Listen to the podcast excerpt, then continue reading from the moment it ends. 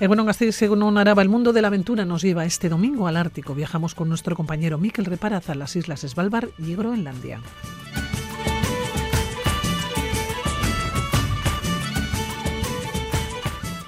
Xavier Bañuelos nos acompaña a Francia, al castillo de Chinon.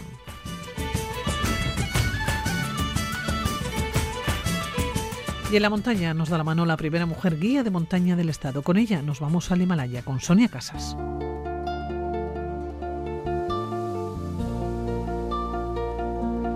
Emiratos Árabes Unidos acoge la cumbre del clima anual. El pasado jueves comenzaba esta cita en Dubái con la mirada puesta en los combustibles fósiles y en la necesidad de ir sustituyéndolos eh, por las energías renovables. Son casi 200 países los que participan en la conferencia. Por darles algún dato, la primera se celebró en Berlín en 1995. La que estamos viviendo en Dubái es la número 28.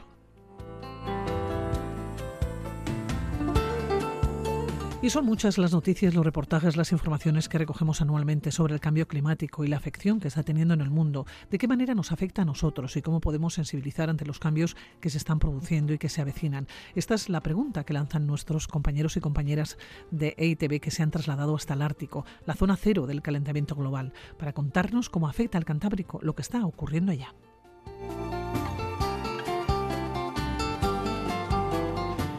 Miquel Reparaz, responsable internacional de ITV. ¿Dónde estás, Según Buenos días.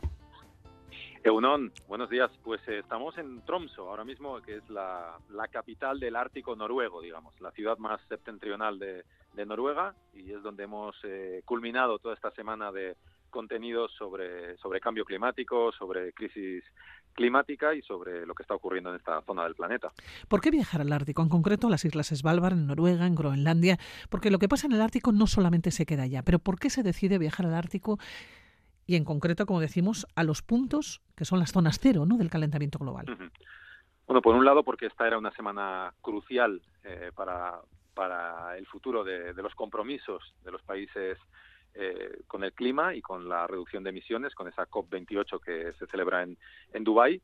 Y, por otro lado, porque el Ártico es, como decías al principio, eh, la zona cero, la, primera línea del calentamiento global. Es la zona del planeta que más rápidamente se, se calienta. Se dice que la ciencia dice que el, el Ártico se está calentando cuatro veces más rápido que la media global, es decir, si en los últimos 50 eh, años ha habido una subida de, bueno, en el último siglo la, subida global ha sido de, un grado, en el Ártico esa subida ha sido eh, cuatro veces más, de, cuatro grados. Y claro, el Ártico, un lugar donde eh, muchísimos ecosistemas dependen del hielo, pues es un lugar crítico, porque una subida de, un grado de, la, de temperatura en, en, cualquier otro lugar del mundo mm, puede no tener consecuencias tan dramáticas, pero en el Ártico sí, porque puede ser la diferencia entre el hielo y el agua líquida. ¿no? Claro, y, además, eh, sí.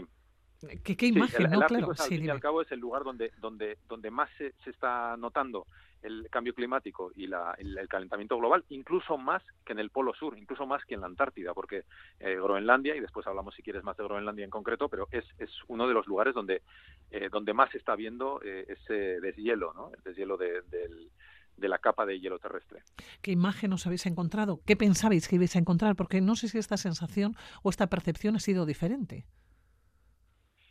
Sí, ha sido, la verdad es que ha sido muy impactante en algunos, lugares la, eh, eh, lo que está ocurriendo, ver, ver de primera mano y, escuchar de, boca de, la, de, las comunidades que viven en esa zona del planeta, porque también vive mucha gente ¿no? en, zonas como Groenlandia, como el norte de Noruega.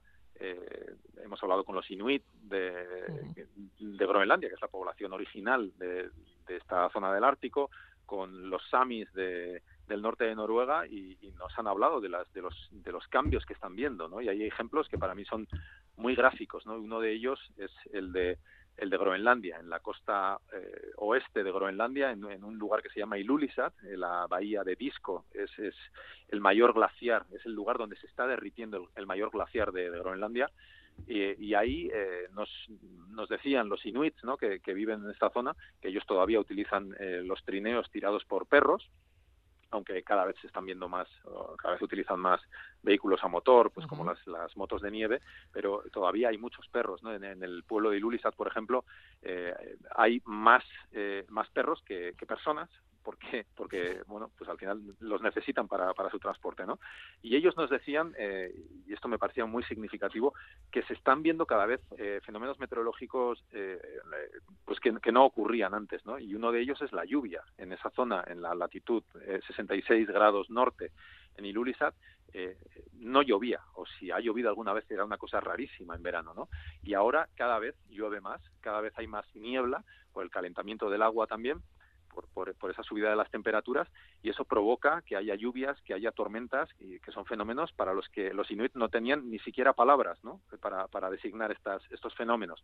Y esto afecta directamente a los perros. La raza groenlandesa se dice que es el, la raza de perro eh, más aislada genéticamente del mundo son los ves y son prácticamente lobos, ¿no? Eh, que duermen a, la intemperie, los tienen atados con, con, cadenas en pleno hielo, pasan la noche a, la intemperie, eh, son capaces de resistir temperaturas de hasta 60 grados bajo cero eh, y, duermen sin ningún problema, son, son unos animales durísimos, ¿no?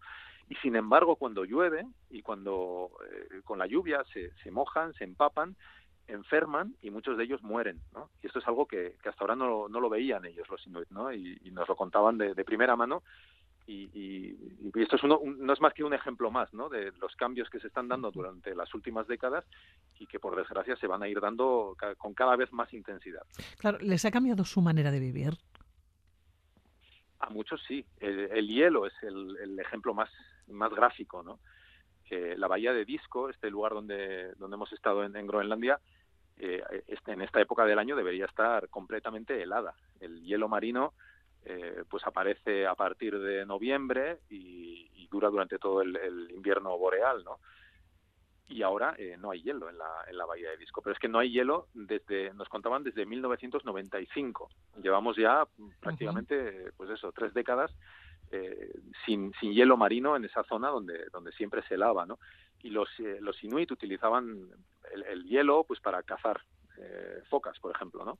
Sin embargo, otros, los que son pescadores, nos decían, bueno, pero para nosotros es una ventaja que, no se hiele la, bahía porque podemos seguir pescando lenguados durante, todo el año.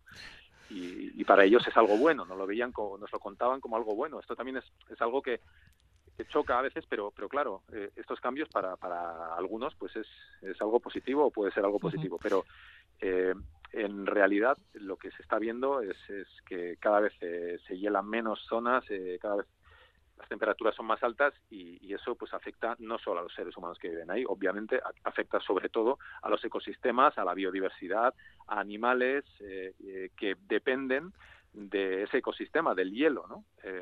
Y que desaparecen, no tienen otro remedio que, migrar o, y, el gran ejemplo, el quizás el más icónico, ¿no? Es el del oso polar, ¿no? El oso polar caza sobre el hielo eh, y ahora, pues, eh, cuando se va derritiendo el, hielo el, hielo marino, muchos osos quedan aislados, ¿no? en medio del océano y esto es algo que, que se ve cada vez con más frecuencia, pero no es el, el ejemplo, digamos, claro, es, el ejemplo más icónico, pero, pero hay otras muchas especies eh, pues que, que, se ven todavía muchísimo más afectadas. Claro, yo te preguntaba la imagen que os habéis encontrado, eh, si realmente se ha correspondido con lo que pensabais encontrar. Cuando uno piensa en el Ártico, o cuando está pensando en Groenlandia, piensa que va a llegar y que va a ser todo blanco, todo hielo, Da, da, por lo menos esa sensación, ¿no? Eh, con escasa vida, que la hay, evidentemente, ¿no? Hay algunas de, las islas que decíamos eh, que, que, sí que están habitadas. Pero yo no sé si os ha chocado mucho la imagen, la que teníais en mente, con la imagen que os habéis encontrado allá. Sí, bueno, eh, choca, o sobre lo que te, te esperas, quizás lo que lo, que decías es el hielo marino, ¿no? No encontrar hielo y ver pues que las islas Svalbard, por ejemplo, en esta época del año del año pues no, no tienen hielo marino, ¿no? Prácticamente hay alguna zona de la costa que, se ha helado, pero pero es, eh, es muy poco. Eh, y pero después también es verdad que en fin se ven ¿no? Eh, los, los icebergs de, de, la bahía de Disco, por ejemplo, que es espectacular. Son, son bloques mm, gigantescos de hielo flotando en el mar y saliendo desde ese glaciar te das cuenta de que en realidad es, es, parte del, del, deshielo, ¿no? Son los icebergs que, que al entrar en contacto con el hielo, con el, con el mar, pues se van, se van rompiendo de ese glaciar y van saliendo de ahí. Es algo que ha ocurrido siempre, pero que cada vez, pues, eh, pues a lo mejor es, es una, una foto de, de lo que de lo que viene en el futuro, ¿no? Ese deshielo del, de, de Groenlandia. Pero eh, sí, eh, no sé, para mí ha sido, yo no había estado nunca en, en, en Svalbard, por ejemplo, ¿no? O, en Groenlandia. Y, y por un lado sí que es, la imagen que te esperabas no de, pues, de los de los icebergs. Mm, pero pero lo que digo no hay, hay otras muchas zonas donde donde no se ve hielo donde donde no nieva apenas eh, en fin. Pero bueno, sí. estos cambios, luego hablas con los científicos y te dicen, no, claro, es que puede puede que, que este año haya, haya animado menos de, lo habitual, pero pero es que estos son tendencias, ¿no? Y habría que ver, tendríamos que esperar, pues a lo mejor cinco o seis décadas, mm, quizás un siglo, así lo podríamos decir con más seguridad, para ver cuál es la tendencia, ¿no? Esto es yo siempre digo que informar sobre el cambio climático es muy difícil desde para un periodista, ¿no? Para un científico, para un divulgador, a lo mejor es más fácil. Para un periodista es muy difícil porque eh, es contar algo que está ocurriendo ahora mismo delante de nuestros ojos, pero que está ocurriendo en cámara lenta, cámara lentísima, ¿no? Y que es muy difícil eh, prever qué es cómo va a, ¿Qué, qué va a pasar, ¿no?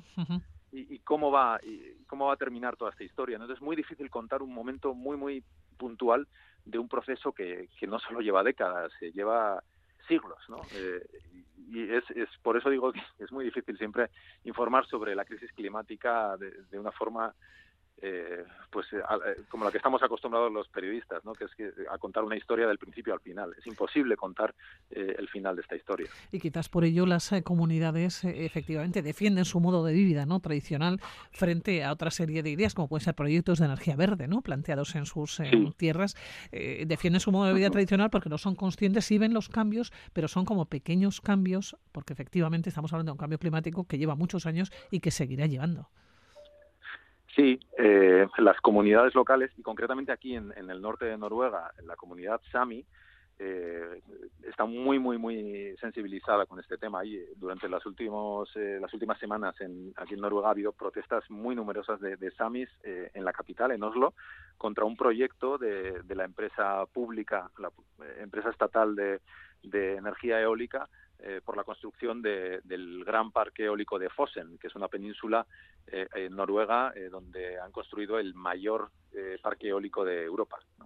Y entonces hemos hablado con los Samis, hemos hablado con, estas comunidades y con la gente que está protestando contra este proyecto y ellos nos dicen que lo que ellos defienden es la, vida la forma de vida tradicional, que ellos están en contra de las energías fósiles y del petróleo, del, porque hay que tener en cuenta que Noruega es eh, uno de los principales productores de, gas y petróleo del mundo. Eh, ellos están en contra de, las energías fósiles, pero también están en contra de la construcción de estos grandes parques eólicos en sus tierras. ¿no? Ellos son eh, pastores de, renos, mm, se dedican al pastoreo de renos y, dicen que, esto es acabar con su vida, con su forma de vida tradicional. ¿no? ellos tienen un punto de vista muy diferente, porque eh, lo que nos dicen es que todas estas, eh, eh, toda esta explotación de la riqueza natural de, del Ártico es en beneficio de, las poblaciones, sobre todo de Europa y del mundo desarrollado, y que ellos no se benefician de eso, ¿no? Que ellos lo que quieren es vivir como han vivido siempre. Entonces choca también esa ese punto de vista, ¿no? Porque hay que tener en cuenta que el Ártico ha sido durante, durante siglos, ha sido un lugar inexpugnable. Aquí no se podía entrar, ¿no? En, en, todo lo que es la, el océano Ártico, eh, el hielo impedía la entrada de, del ser humano, ¿no? Había gente muy muy valiente en el pasado, como en el siglo XVII, XVIII, incluso eh, balleneros vascos que llegaron hasta las costas de Svalbard junto a holandeses, con la flota holandesa sobre todo, porque eran expertos los vascos en cazar ballenas, que llegaron hasta esos lugares remotos, pero era poquísima la gente que llegaba allí y sin embargo ahora con el deshielo cada vez se está viendo más, más actividad humana, actividad económica en lugares eh, que son paraísos naturales, ¿no? que antes estaban protegidos por ese hielo, pero que ahora están, están abiertos. ¿no? Eh, pues, y estamos empezando a ver esas rutas comerciales, eh, prospecciones de, gas en pleno océano Ártico eh, los pescadores que entran cada vez más al norte o incluso los turistas que están dispuestos a pagar muchísimo dinero por llegar al Polo Norte o por llegar a zonas eh, a las que es, muy difícil llegar. Que antes eran inexpugnables. Oye, por cierto, dentro de estos días eh, yo leía, dentro de las curiosidades de Svalbard, decías, el lugar donde está prohibido morirse. Sí, bueno, es curioso esto, sí, porque en, en Svalbard, como sabes, hay, existe el permafrost, que es la, la capa de tierra helada, ¿no? Entonces, eh, bueno, eh, lo, que se entierra en, en, Svalbard en realidad se está congelando, ¿no? Lo estás congelando. Eh, y aparte, bueno, Svalbard tiene un estatus especial dentro de Noruega y no, no se registran defunciones en, en Svalbard. Entonces lo que hacen es bueno, llevarlos a, Noruega. Pero sí, bueno, hay curiosidades, ¿no? Svalbard es un sitio es un sitio muy curioso por su tanto por su estatus legal dentro de, eh, es, por ejemplo, hay, hay dos asentamientos rusos en Svalbard, aunque sea territorio que pertenece a Noruega. Eh, los rusos explotan minas en, en Svalbard. Eh, también es, es, un sitio que es, es, naturaleza salvaje, ¿no? Entonces está el, tema de los osos polares, ¿no? El, en, en Longyearbyen, que es la, el asentamiento humano más septentrional del mundo, donde viven unas 2.000, 2.200 personas. Eh, es, obligatorio llevar un arma. Eh, porque porque los osos polares pueden llegar a, este sitio, ¿no? O por ejemplo las casas y los, los coches aparcados en la calle tienen que estar obligatoriamente abiertos para poder refugiarte si, si te aparece un oso polar, eh, porque sabes que, si, tú ves un oso polar, si el, oso polar te ve a ti, eh, no, pero no, no tienes nada que hacer. Contra un oso polar, un ser humano no hace nada y los osos normalmente están muy hambrientos y, y ha habido, nos contaban historias realmente terribles ¿eh? de, ataques de, osos a, humanos. Entonces, eh, es un lugar, la verdad es que Svalbard es, es un lugar increíble. Bueno, podremos estar hablando, yo creo que horas, horas y horas del cambio climático y también de este viaje, ¿no? Que es, eh, que es fantástico. ¿De qué manera? Claro, es la siguiente pregunta. Afecta al Cantábrico, ¿no? Lo que pasa en el Ártico no solamente se queda allá. Llevamos unos años en que los que las lluvias, los fenómenos meteorológicos extremos nos han pegado más de un susto, ¿no? Todo esto es fruto de este cambio climático, de, estos cambios, ¿no? Que han venido para quedarse. Sí, nos lo decía un, oceanógrafo muy muy conocido aquí en, Tromso, en, el Instituto Polar, eh, eh Morben Molvik se llama. Este eh, ha estudiado las conexiones que hay entre el, calentamiento del Ártico, entre el deshielo y, los fenómenos meteorológicos extremos que se están dando cada vez con, más intensidad en Europa. Y nos hablaba especialmente del Mediterráneo, que es un mar cerrado eh, cuyo agua se está, se está calentando eh, muchísimo, estamos teniendo temperaturas del agua de hasta 30 grados ¿no? este, este verano, y eso nos decía pues va a ir provocando eh, fenómenos meteorológicos muy extremos, danas, eh, incluso huracanes en el futuro, ¿no? Y, y, todo está interconectado. Él nos, nos hablaba de estas teleconexiones entre lo que ocurre en, en el Ártico y, y, los efectos que tiene el clima de lugares más meridionales, ¿no? En, en Europa y, y a, su vez eh, la subida de, la temperatura del agua también nos afecta ¿no? y afecta a nuestra eh, biodiversidad. En el Cantábrico hay muchas especies que empiezan a verse, que, son propias de, aguas templadas ¿no? y que nuestros pescadores los están viendo cada vez más. y luego está, por supuesto, la subida del nivel del, nivel del mar, que, en el futuro pues, pues va a ir subiendo a un ritmo cada vez más rápido, ¿no? porque eh, los dos, las dos grandes reservas de, hielo, de hielo terrestre, son la Antártida y, Groenlandia. Groenlandia es una, un territorio inmenso, de, equivalente a cuatro penínsulas ibéricas, que está eh, el, prácticamente el 85% de su superficie está eh, tapada por esa gruesa capa de hielo de hasta 3.000 metros en algunos puntos. Imagínate cuánto hielo hay acumulado ahí, ¿no? Eh, se dice, los científicos dicen que si se derrite todo el hielo que, hay en Groenlandia, subiría el nivel del mar en todo el mundo siete metros, nada más que ni nada menos que siete metros. Y Groenlandia es el, el, lugar eh, que más se está derritiendo a un ritmo mucho más rápido que la Antártida. Por tanto, todo lo que ocurre aquí, todo lo que ocurre en, el Círculo Polar Ártico, afecta directamente al resto del mundo y, por supuesto, también a nuestras costas. Claro, por darles más datos, el planeta está ya en un calentamiento de unos 1,2 grados y hay que hacer lo posible ¿no? para que no rebase el 1,5. Es decir, estamos ya como tocándolo con los dedos, ¿no? con, las yemas de los dedos. Eh, Miquel, para terminar, ¿qué se puede esperar de esta cumbre? Hemos comenzado hablando de la cumbre. Los países más poderosos dejarán de producir esta energía y también, es curioso, la organiza una de las principales naciones productoras de petróleo y gas. Recordamos, estamos en Dubái. En Dubái, Emiratos Árabes Unidos, que es una, economía basada en, la extracción de petróleo, es una de las principales potencias petrolíferas del mundo y es la que ha organizado la, cumbre del clima este año. ¿no? antes hablabas de ese grado y medio de objetivo. Eh, eh, bueno, eh, el, propio presidente de la, de la COP eh, dijo que esta es nuestra estrella polar y hay que conseguirlo, pero la ciencia está diciendo ya que, se va a superar con creces, ¿no? esa subida del grado y medio y, que es un objetivo casi casi inalcanzable, ¿no? se ha convertido un poco la cumbre de Dubái, yo creo, en y el, COP, las reuniones del clima de Naciones Unidas del clima, en, en, una decepción constante, ¿no? y de hecho bueno, habrá que ver qué es, cuáles son las conclusiones de esta, de esta cumbre, que, se va a alargar todavía durante, durante varios días, eh, pero, pero no parece que se vayan a dar pasos adelante. ¿no? De hecho, hay países ya como el Reino Unido, por ejemplo, que ya ha anunciado que renuncia a los, a los objetivos que se establecieron, por ejemplo, en la cumbre de Glasgow y, muchos de los objetivos, por ejemplo, la, eliminación de la venta de, coches de combustión para 2030, eh, el año 2030, que era el objetivo inicial, lo han retrasado al año 2035. Por tanto, los países están y los gobiernos están ya eh, relajando un poco los compromisos que, habían tomado, ¿no? y esto eh, preocupa mucho a los científicos y a los, a los ecologistas, obviamente.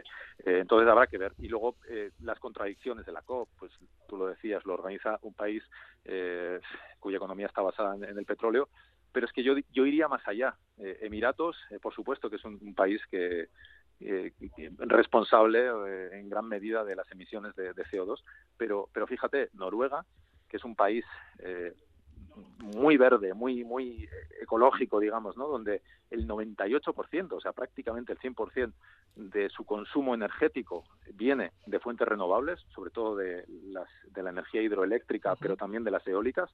Bueno, pues Noruega es uno de los principales productores de petróleo y de gas del mundo, ¿no? También hay contradicciones aquí, antes lo hablábamos, ¿no? Es lo que denuncian las comunidades samis en el norte de, de Noruega bueno, eh, hay mucho que hacer, muchísimo que hacer todavía y, me temo que la COP28 no lo va a solucionar de un día para otro.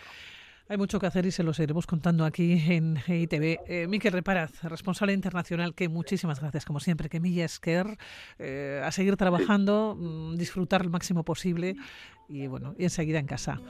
Miquel. Muy bien, muchas este, gracias, Pilar. Este va a tenerte, agur, agur. Ah, agur, bye. quand se lève la nuit et que mon cœur se serre au nom de l'infini et que tombe en poussière. La fortaleza real de Chinon es un castillo situado en la comuna francesa del mismo nombre, de, de Chinon, construido sobre un espolón rocoso que domina el río Vian y la ciudad. Moi, je prie. Una posición estratégica que permitía asegurar el control de paisajes sobre el afluente del Loira. Xavier Bañuelos, que hoy nos vamos de Castillo, ¿cómo estás? Muy buenas. Caiso, Pues aquí estamos, estupendamente. Nos vamos al castillo. Sí. De las Pascuas yéndonos de castillos. Claro, nos vamos al castillo y de, de Chinón. Eh, ¿Por qué has seleccionado este? ¿Qué tiene de especial? la verdad es que en los últimos tiempos me estoy recorriendo bastantes castillos en Francia, porque Francia, con el tema de los castillos, también es una pasada. ¿eh? hay castillos para dar y tomar y la verdad es que los hay preciosos.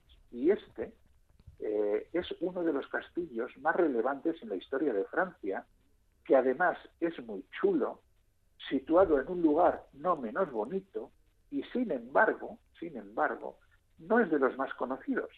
Yo creo, esto es una hipótesis, ¿eh? pero yo creo que al conservar, digamos, esta hechura netamente medieval, eh, pues hombre, se ve yo creo que injustamente eclipsado por la espectacularidad romántica y elegante de los castillos del Loira, ¿no? que están pues aquí mismo, ¿no? porque es aquí precisamente donde está situado, en el centro este de Francia, en el departamento de Indre-et-Loire y eh, en la zona del Valle del Loira, ¿no? aunque está sobre el río Ben, en un pueblito, como tú has dicho antes, Chinon, eh, que es pequeñito, 8.000 habitantes, que tiene un casco medieval de callejuelos, de callejuelas que trepan y trepan, ¿no? y están allí pues presididas por su castillo en el alto de, una colina suspendido sobre, sobre un precipicio. Bueno, ¿cómo descubriste este castillo? ¿Cómo llegaste hasta allá?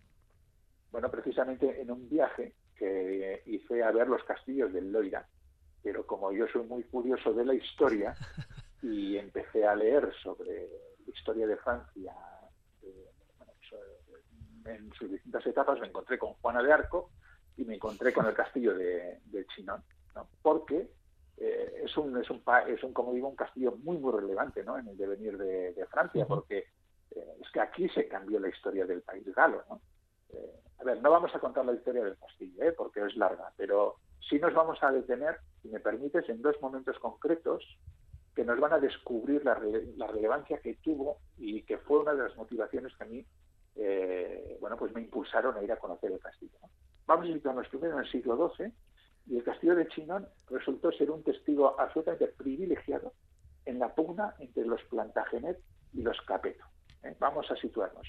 Felipe Augusto de Francia, Capeto, frente a Enrique II de Inglaterra, Plantagenet.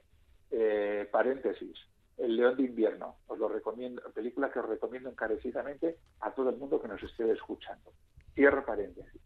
Estamos hablando de la pugna entre Felipe Augusto de Francia, Enrique II de Inglaterra y sus hijos, Ricardo Corazón de León y Juan Sin Tierra. Enrique II de Inglaterra ¿eh? sería mucho de Inglaterra, pero realmente era un rey más francés que inglés, lo mismo que Ricardo Corazón de León. De hecho, de hecho, estableció su corte precisamente aquí, en Chinón, y adecúa el castillo como residencia real. Eh, este castillo, que, fue, como digo, residencia real de, los reyes Plantagenet, eh, fue conquistado finalmente por Felipe Augusto de Francia a, a su hijo Juan Sin Tierra en 1205. Claro, aquí lo que pasa es que los Plantagenet y los Capetos estaban pugnando por, por ver quién gobernaba Francia, porque entonces Francia era muy pequeñita, lo que era el reino de Francia gobernado por, por Felipe Augusto era muy pequeñito. Es decir, más de la mitad de Francia estaba gobernado por Enrique II Plantagenet. Entonces ahí había una pugna por ver quién, entre los dos gallitos, por ver quién se hacía con el control de, Francia. de, todos los feudos y toda la, la, zona francesa. ¿no? Entonces, pues bueno, finalmente se lleva eh, se, lleva el triunfo Felipe Augusto de Francia, que además es el primer rey que lleva precisamente ese título, de Francia, porque antes entonces pues eran reyes de los francos y demás, ¿no? Y asienta el poder real. Por lo tanto, primer momento importantísimo para ir a visitar este castillo. Luego nos vamos al siglo XV, al marco de la Guerra de los Cien Años, que enfrentó también a Francia e Inglaterra, y más o menos por los mismos motivos, y nos vamos al sitio de Orleans. Orleans estaba sitiado por, por los ingleses, ¿no? por Enrique VI de, de Inglaterra, en pugna con Carlos VII de Francia. Y es aquí que aparece Juana de Arco cuando Carlos VII todavía era delfín, es decir, el heredero a la corona. ¿no? Entonces Juana de Arco, después de intentar por todos los medios que le diera audiencia el delfín, lo consigue, el delfín en la audiencia se disfraza y eh, para, para que eh, ella no le reconozca y sin embargo ella le reconoce, se rinde a sus pies y entonces le da la, profecía de que él será el próximo rey rey de Francia. ¿no? Y entonces, claro, lo que Juana de Arco quería es que el rey le diera eh, un ejército para ir a atacar a los ingleses y levantar el sitio de Orleans, cosa que consigue. ¿no? Entonces se reconoce el delfín de Francia en la gran sala del castillo de Chinon. Levanta después el sitio de la ciudad y da un giro definitivo a la guerra, con lo que eso supuso para el poder de los reyes franceses frente a, a, sus, a sus rivales. Entonces, solamente por estos dos motivos, ya desde mi punto de vista, merece la pena ir, eh, ir a ver el castillo, pero es que además es muy bonito. ¿Qué queda, ¿Qué queda de todo esto? No sé si de estos vestigios históricos, si queda, si está marcado de alguna manera cuando llegas al castillo, si eres consciente o si lo ves, o si hay algún tipo de información. Sí, sí, sí, sí, evidentemente. Ahora mismo el castillo ha sido restaurado ya hace mucho tiempo, está considerado, eh, para los franceses está considerado un monumento nacional. A ver, es un castillo que, toma forma en el siglo X. Digo toma forma porque probablemente anteriormente a ver, el sitio es muy estratégico y hubiera incluso hasta algún caso romano de saber, ¿no? Pero toma, toma forma en el siglo X con Teobaldo I de Blois, ¿no? y, bueno, fue reformado en varias ocasiones hasta su decadencia que llegó a partir del siglo XVII. Entonces, antes de subir, esto es importante desde mi punto de vista, hay que ir a la, a la orilla izquierda del río Menón para ver el castillo en lo alto sobre la copa de los árboles. Es una vista increíble. Y una vez que estás arriba, eh, lo primero que ves es una estampa preciosa con Francia a tus pies, porque las vistas son espléndidas. Y después ya entramos en el castillo. ¿Qué queda del castillo? Pues queda bastante, porque es un castillo grande, pues están todas sus murallas, que además son largas, eh, y dentro de las murallas tres ciudadelas, no una ni dos, tres ciudadelas. Entonces, ¿qué podemos ver? Pues el, fuerte de San George, por ejemplo, al este, que fue construido por Enrique II.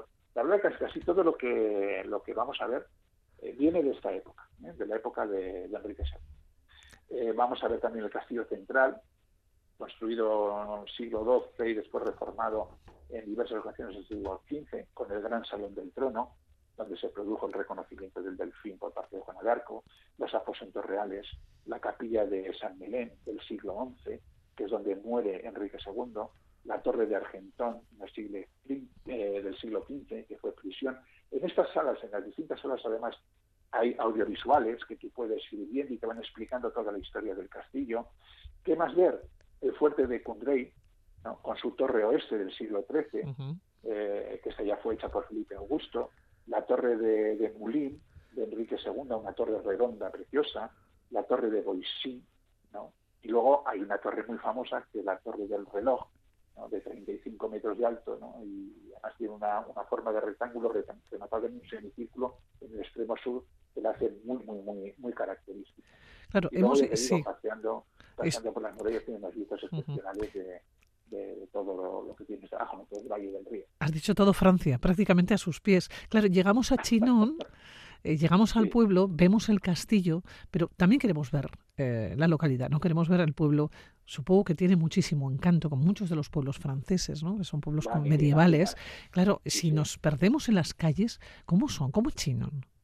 Pues mira, eh, Chinon es un pueblo, como, como he dicho antes, está Pequeñito, trepando en, la colina. Y es un pueblo netamente medieval con las típicas calles estrechas rellenas de rincones por todos lados. Eh, hay una hay una a mí que me gusta especialmente, que es la Rue, eh, la Rue, Rue, creo que se dice en francés, yo para el francés soy la Rue Jean-Jacques Rousseau, que está llena de casas medievales, ¿no? y al final de todo tenemos la iglesia de Saint Etienne, una iglesia del siglo XV. Ya solamente por esta callecita, la verdad es que merece la pena darse un paseo por, por China. Pero es que aparte de eso vamos a tener la capilla de San, eh, a ver cómo se pronuncia esto, era de Gong, algo así que es. que es una iglesia del siglo eh, del siglo VI, ¿eh? o sea, aquí no muy antigua. vamos lejos, ¿no? Sí, hay unos frescos muy bonitos del cortejo real y, y, bueno, detrás de la iglesia hay unas cuevas, que son antiguas cuevas de, de ermitaños, y además hay un museo de tradiciones populares. Después tenemos un monasterio, el monasterio románico de San Mas, eh, el Museo de Arte de Historia, eh, de Arte de Historia quiero decir, ¿no? que, era la antigua Casa de los Estados Generales, que fue el primer Parlamento de Francia. ¿eh? O sea, también por esto Chinón es importante, fue el primer Parlamento de Francia. ¿no? y es además donde se establecen los términos de la guerra con Inglaterra en 1428. ¿no? pues tiene, tiene alguna cosa interesante, como por ejemplo el, retrato de, de por, por Delacroix, el tapiz árabe Cope de San Mes, en fin que también es un sitio muy bonito este, este museo. ¿no? Luego está la iglesia de San es eh, una, iglesia que fue reconstruida por Enrique II. Como vemos, la, presencia de Enrique II, que fue el gran rey Chino en su corte, pues es importante. Entonces, pues, bueno, la iglesia de San Maurice con, con, este, con sus bóvedas angelinas, a mí me gusta mucho el estilo angelino. Eh, la parte baja, que es la románica, no sé, luego está la Casa Roja, en la Rue Voltaire, es una casa medieval con voladizo en el segundo piso, con vigas, además vistas en la fachada. las, vigas vistas, la verdad, siempre dan un encanto muy especial a las, a las casas, por ponerse a mí me lo parece. Luego hay un museo animado del vino y de la tonelería, ¿eh? es un vino de autómatas, digo, un museo de autómatas, donde además te puede esperar una, un homenaje degustando vino, ¿no? si te gusta. Y luego están las Cash Fine Esto me hace gracia porque es la cofradía de los admiradores de Revelé, ¿no? Y, o Reveléis, no sé muy bien cómo se dice, ¿no? Eh, y es algo así como el templo a la divina botella también dedicado pues eh, al buen comer y al buen beber. solamente nos falta llegar. hacer un poco de todo. Comer, Ver, eh, pasar por la historia, ver arte, un pueblo medieval precioso, un castillo magnífico, unos paisajes estupendos, que no tiene final. ¿Cómo llegamos hasta Chinón? Supongo que no lo tenemos difícil, ¿no? Sí, llegamos hasta las Landas, pero cuéntanos, ¿cómo llegamos allá? Sí, no, tú eso, atraviesas las Landas, llegas a Poitiers y, y de ahí directamente pues vas a Chinón, prácticamente en coche. Aparte, como son, son terrenos relativamente llanos, entonces también se presta mucho, pues eh, por ejemplo, dejar el coche, te llevas la bicicleta y dejas el coche y andas en bici por, por todos los alrededores. A ver, Chinón yo creo que está muy bien en un recorrido que hagas pues por, eh, por el Valle del Loira. Entonces vas viendo los distintos castillos del Valle del Loira y de repente te vas, pumba, a Chinón y rompes un poco también con lo que ha sido esa eh, eh, digamos, esa tónica artística y artística arquitectónica que tienen los castillos de Loira, con un volver a los orígenes, ¿no? A, este, a esta época medieval, digamos, ¿no? Bueno, medieval ya renacentista también en su, en su última época, y que no tiene nada que ver con, con los castillos de, del Loira, que son, sí tienen su origen medieval, pero son castillos todos reconstruidos en épocas posteriores, ¿no? ya con un carácter más romántico, más barroco, eh, más gótico, si quieren algunos de los más antiguos. ¿no? Entonces, es un contrapunto muy interesante dentro de un viaje más completo, más global dentro de lo que es la vida. Bueno, y es un lugar que lo tenemos muy cerquita, que lo, es muy manejable o es muy asumible, podemos retroceder en el tiempo hasta cuatro horas. Sí. No, no, no, sé exactamente cuánto hay, no me acuerdo ahora, pero... Lo tenemos prácticamente yo varias veces, no me acuerdo ahora, al lado de casa. Xavier, así lo vamos a dejar. Xavier Bañuelos, pues placer. Nos vemos en Chinón. Allá nos vemos, Agur. Venga, Agur va.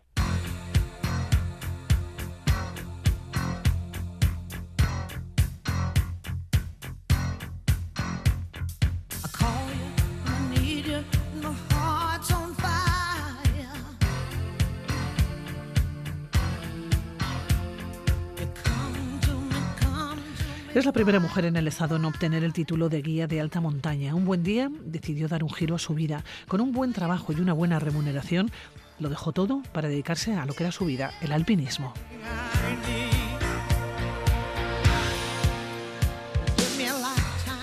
En estos años ha realizado expediciones a los Andes, Asia Central, Patagonia, Turquía, Perú, China.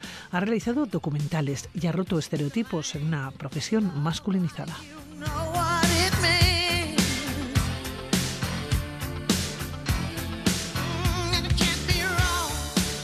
De espíritu inquieto y naturaleza exploradora, la montaña la hace sentir viva y escala, corre, esquía y respira en ella desde hace más de 25 años.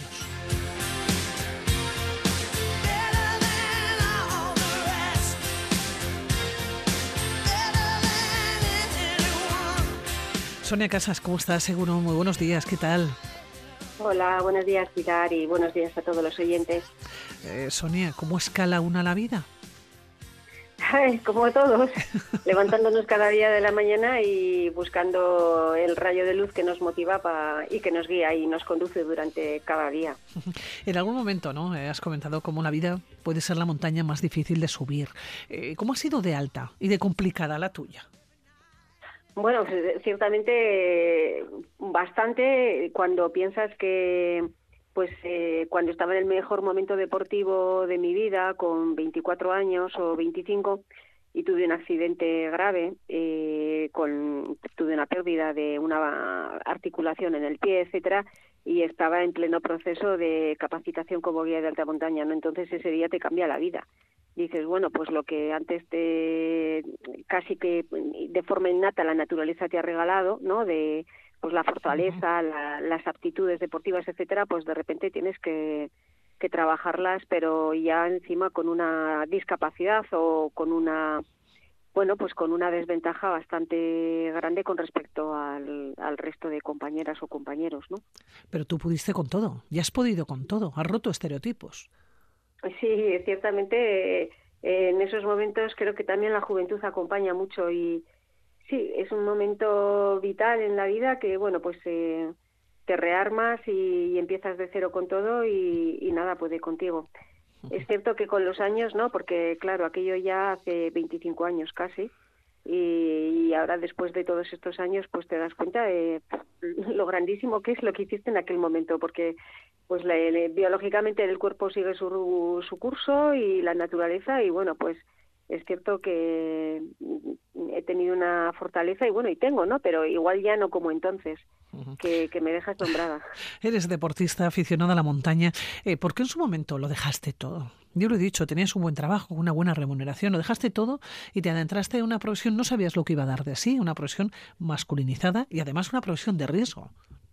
Sí, es, es complicado, pero bueno, pues eh, tuve bastantes quiebros. Eh, con hechos sociales ¿no? de, la vida en sí misma y pues eh, las circunstancias familiares, eh, socioeconómicas, incluso profesionales porque bueno el que yo tuviese un sueldo fijo y trabajase en una gran empresa y tuviese un, un cargo de trabajo eh, con una dirección de un equipo etcétera pues tampoco fue de regalo que podría haberlo sido porque sabemos que en la vida pasan cosas de estas no que también hay gente que está dedo en los, en los sitios. Pero bueno yo fue un, una carrera de fondo de una hormiguita trabajadora con mucha voluntad que, que fue forjando su su destino profesional pero bueno, pues eh, hay una serie de, hechos, eh, entre ellos este accidente, ¿no? Que, que marcan un antes y un después en la vida y digo, bueno, ¿qué estoy haciendo con mi vida? Si realmente hago un poco lo que se espera de mí, hago un poco lo que está marcado, lo que he aprendido que, bueno, pues a cumplir con unas expectativas, las de tu familia, las de la sociedad mismas, e incluso las tuyas que todavía no has descubierto cuáles son y te dejas llevar y vas encajando en ese cliché y una mañana o, o te vas levantando luego y dices, jo, a esto no le veo sentido y esto es la vida y esto es todo y esto es así y, entonces decido descubrir cuál es la pasión que me mueve y, romper con todo y dedicarme ahí al 100% y, y eso fue el alpinismo. Eh, Sonia, el alpinismo femenino es diferente. Sí, eh, es como todo lo que hacemos las mujeres tiene ese prisma o esa mirada eh, de mujer y porque bueno pues eh, está científicamente probado que nuestro cerebro se se organiza de otra manera y que nosotras vivimos, por ejemplo, la comunicación verbal, ¿no? La tenemos más desarrollada que los hombres, científicamente probado. Eh, estudio muchísimo a todos los neuro y neurocientíficas eh, y todos los avances que hay en este tema y bueno, la verdad que, que me, entusiasma. Y sí, como mujer la montaña se vive diferente y bueno, pues te autodescubres tú a ti misma y, y también vas descubriendo esa feminidad tuya en unos principios muy muy muy escondida pues porque tampoco pegaba mostrarla no no pegaba vamos no, tampoco te sentías capaz de, mostrarte tú tal cual eres en, en la montaña pues pues un poco porque mis compañeros también eran hombres y siempre tenía que responder a un a un patrón de comportamiento, digamos. Oye, ¿tú recuerdas las primeras montañas, las más cercanas? Eh, entiendo que, que, fue Pirineos cuando hablamos de primeras grandes montañas. Pero ¿recuerdas también ese primer gran salto cuando dejas Pirineos? Sí, sí, sí. Bueno, eh, de los Pirineos en aquel momento yo pasé eh, directamente al Himalaya. Es cierto que trabajaba en una agencia de viajes y vendía un montón de, bueno, vendía viajes eh, de, a un sector de mercado que era el, género joven y apoyados con era una multinacional eh, irlandesa que bueno pues tenía acuerdos con todas las compañías aéreas. Veníamos el, el carnet internacional este que, hoy en día también se hace pues los programas de Erasmus eh, billetes de, de, tren de Interrail y billetes de, de, avión pues a todos los destinos. Y evidentemente pues una agencia en Bilbao recibíamos eh, Mm, ventas de, de, los propios vizcaínos que se iban a escalar a Yosemite, los de Burgos que se iban también a, a descubrir Katmandú y las montañas de, del Himalaya. Bueno, vendíamos un poco porque era la primera agencia así que había en, la zona norte y bueno, pues venía gente de Cantabria, de La Rioja, de Burgos, de todo el País Vasco. Y claro, y yo tanto vender billetes y me enviaban postales desde Nepal y desde Pakistán y y dije, bueno, yo tengo que ir a conocerlo aquello y a vivirlo por mí misma y allí que me lancé y ya ya entonces ya Claro, yo me estoy imaginando, conocí a los Pirineos, que ya los Pirineos, de por sí la cordillera, te deja con la boca abierta, pero cuando llegas, cuando llegas a Nepal, cuando llegas al Himalaya, ¿cómo te quedas? Sí. te derrumba, o sea, te quedas derrumbada y dices, madre mía, ¿qué es todo esto que estoy viendo? Con, no, es, es unos glaciares gigantescos, montañas eh, de un tamaño también gigantesco. El escenario por sí, bueno, pues es un santuario es como un terreno celestial, estás andando entre las grandes montañas poco masificadas, por lo menos en aquel primer viaje que estuve yo, que hice tres, seis miles, y, bueno, pues estaban poco poblados, eh, no fui con expediciones comerciales, fui con alquiler, digamos, eh, contraté a un Shirdar, eh, que se le llama, y un Sherpa, y bueno, pues fuimos los tres, y iba yo abriendo mis montañas, ellos eran mi apoyo logístico y también eh, ciertamente que ellos conocían los caminos, las aproximaciones y dónde se colocaban los campos base y los campos de altura y bueno, en ese aspecto pues ellos me, me ayudaron muchísimo pero bueno, subí las montañas de forma autónoma. También es cierto que no eran grandes montañas complicadas, eran lo que se les llama trekking peaks, de 6.000 metros, pero bueno, que no hace falta una... pero, pero había que estar allá, ¿eh? Había que estar allá, sí. Pero bueno, no, no era necesario encordarse con un compañero y hacer largos de cuerda, etcétera, salvo en uno que sí que sí que hicimos en el Lobuche, que hicimos largos de cuerda y además sobre todo en la parte final incluso tuvimos un, un rappel para destrepar un collado y alcanzar la cima principal y, allí sí que utilizamos cuerdas, pero en las otras dos que fueron el Mera Peak y el Island Peak, pues no subimos de forma autónoma. Oye, ¿cuántas expediciones a Nepal? No tantas. Eh, la verdad que eh, si depende con quién te compares, ¿no? Y hoy, yo hoy día pues me comparo con mi marido que va todos los años una o dos veces. Y, ¡Qué bien! Y, yo ahora ya hace, pues por ejemplo, creo que desde el año 2018-19 no he vuelto. Entonces, eh, siempre son pocas. Quizás a ver, este 2024 parece que por fin arranco de nuevo de expedición.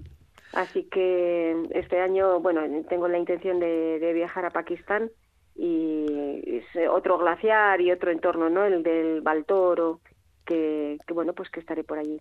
Claro, te has movido por Nepal, eh, más de seis expediciones, te has movido también por Kazajistán, Kirguistán, Pamir de China, la Cordillera Blanca en, Perú.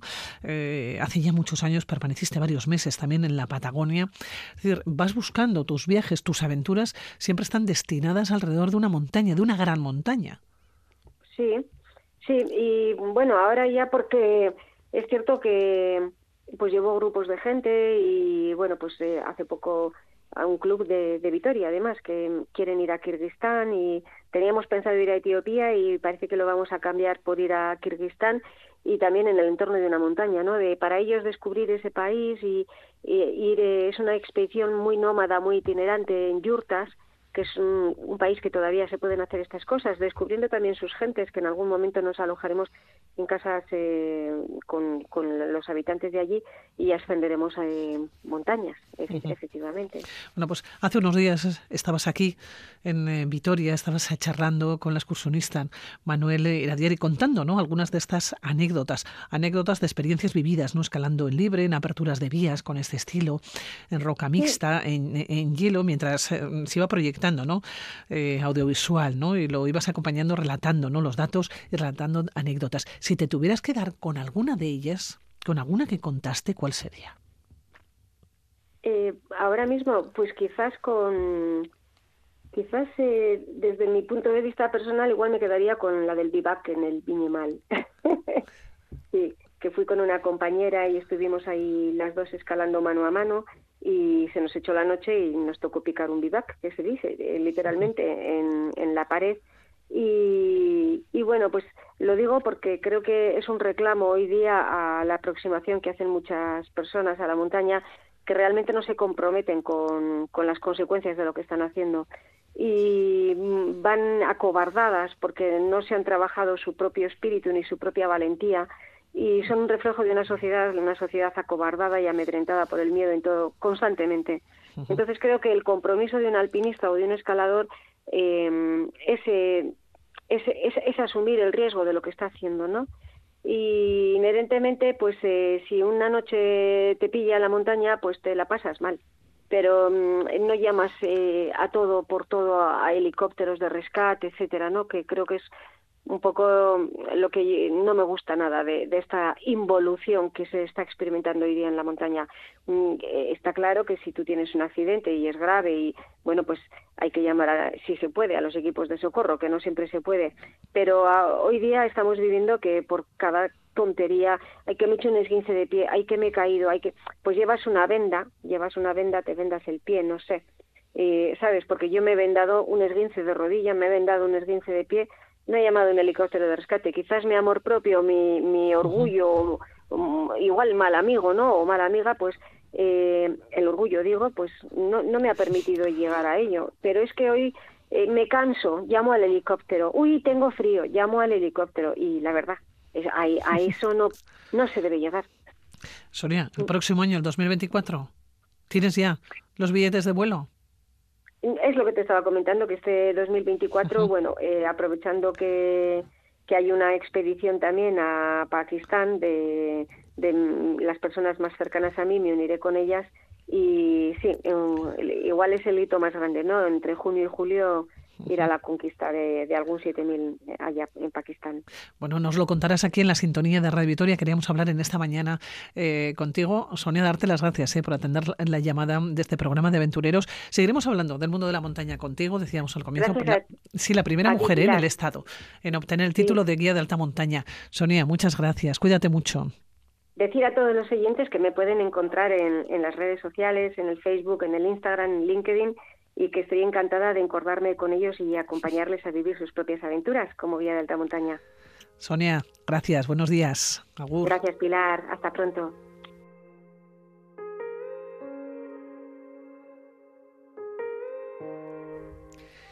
Y llegamos a las 10 de la mañana. Les dejamos con la música. La aventura volverá la próxima semana. Agur.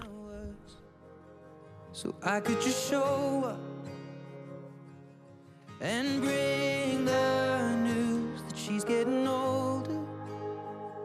And I wish that you met her. The things that you learned from me I got them all from you. Can I just stay a while and we'll put all the world to rights? The little ones will grow and I'll still drink your favorite wine. And soon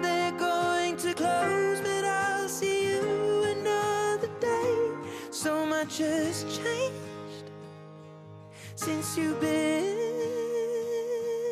away.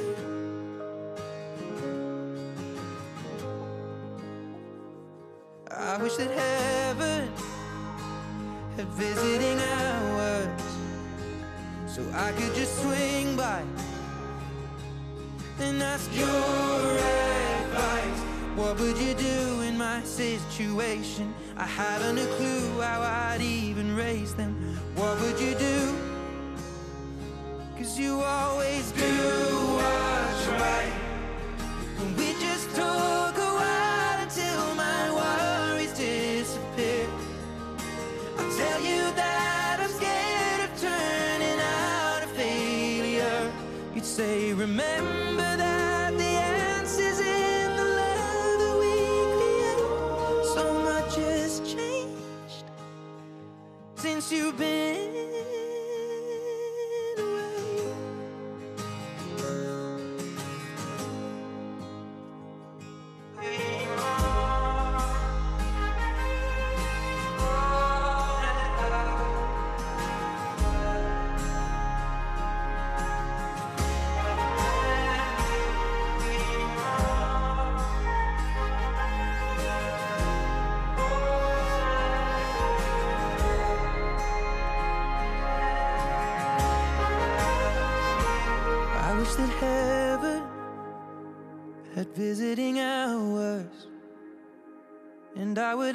them if I could take you home. But I know what they'd say that it's for the best.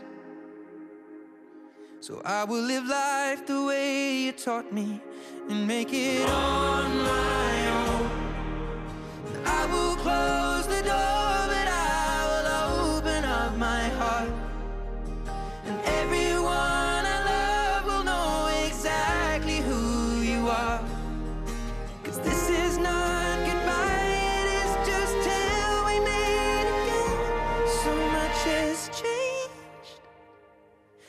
you've been.